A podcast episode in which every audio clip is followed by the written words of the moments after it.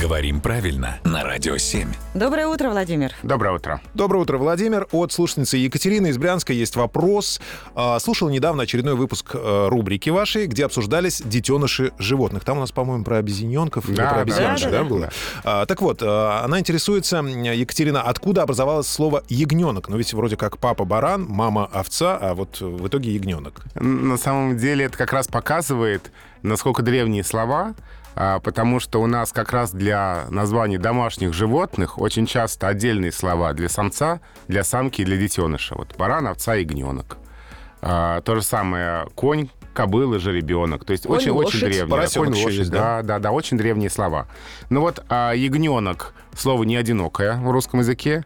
Есть ведь еще слово агнец. Есть, да. Агнец, которая восходит к тому же корню. А, Это же не только агнец божий, но это еще и ягненок в прямом значении. А слово агностический имеет отношение к агнцу? Нет, это, это уже другой корень. Так вот, а, Ну там агн. Там, нет, там просто есть буквы такие, да, там. да, ну там а приставка А, латинская, а тут всё. вот латинский корень агнус со значением барашек, ягненок. И отсюда и слово агнец, и уже более знакомый нам ягненок. А, латиняне. А это они, да.